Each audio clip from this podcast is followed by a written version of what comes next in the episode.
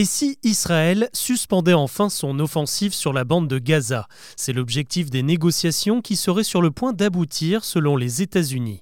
Après quatre mois de guerre et seulement quelques jours de répit, Israël vient de donner son accord pour stopper ses opérations pendant le ramadan.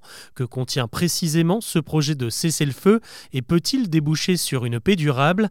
Avant d'aborder les autres infos du jour, c'est le sujet principal qu'on explore ensemble. Bonjour à toutes et à tous et bienvenue dans Actu le podcast qui vous propose un récap quotidien de l'actualité en moins de 7 minutes. On y va. C'est Joe Biden qui a apporté la nouvelle ce mardi. Le gouvernement israélien serait prêt à lever les armes et à stopper ses frappes sur Gaza pendant le ramadan, autrement dit à respecter un cessez-le-feu de 6 semaines, 40 jours pour être précis. Au-delà de l'arrêt des combats, l'accord prévoit d'acheminer une aide humanitaire inédite. 500 camions par jour auront le droit de pénétrer dans la bande de Gaza avec du matériel médical, de l'eau potable et de l'essence. On prévoit aussi du matériel de construction pour rebâtir certains bâtiments essentiels comme les boulangeries et les hôpitaux.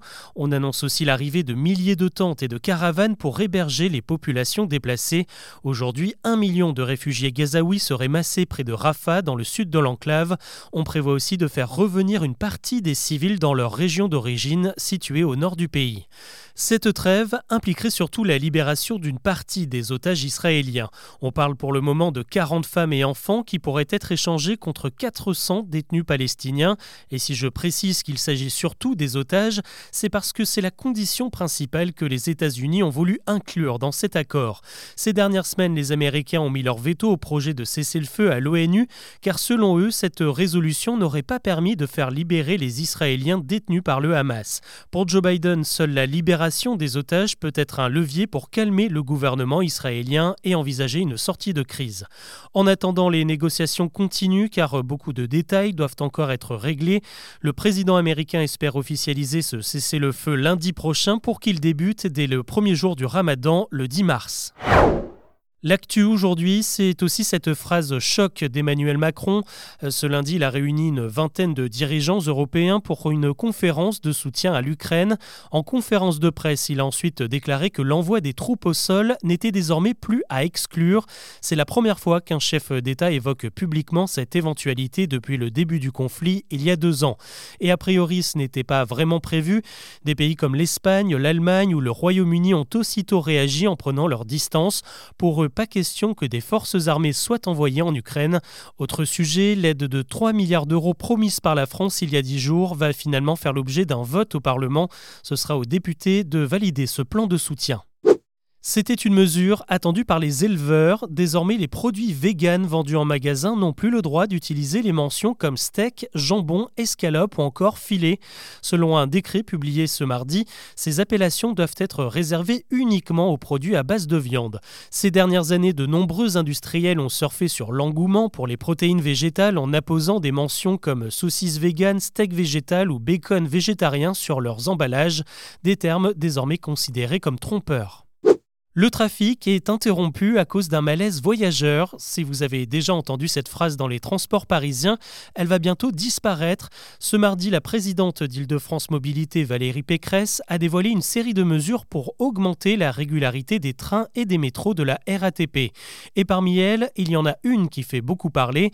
Désormais, les lignes ne s'arrêteront plus en cas de malaise voyageur, le temps que les secours interviennent. Ce sera aux agents de station de sortir la personne de la rame et de la mettre sur le quai pour permettre au métro de repartir. Autre annonce, une vingtaine de brigades cynophiles va être déployée pour intervenir sur les colis suspects. Avec les chiens, les brigades pourront sécuriser plus vite les quais ou les rames qu'avec un démineur traditionnel. On reste dans les transports avec une autre mesure, peut-être un peu plus anecdotique. La société Uber annonce qu'elle va remettre des bonbons et des câbles de charge dans ses voitures pour ses clients. Des petites attentions qui ont progressivement disparu pour faire des économies. Mais aujourd'hui, Uber cherche à reconquérir des clients et remet donc en place cette petite habitude. Elle ne sera disponible que sur le service Uber Berlin, le service le plus cher. En revanche, les bouteilles d'eau jugées pas assez écolo ne seront pas de retour. Allez, on se met à table avec le guide Michelin qui ne vous propose pas que des restaurants étoilés hors de prix. Ce mardi, c'est la sortie très attendue du Bib Gourmand, un guide alternatif qui liste des restaurants qui n'ont pas d'étoiles mais qui valent tout de même le détour partout en France. L'occasion de manger très bien sans pour autant casser sa tirelire, comptez au maximum 40 euros pour un repas complet. Une soixantaine de nouvelles adresses rejoignent cette édition 2024.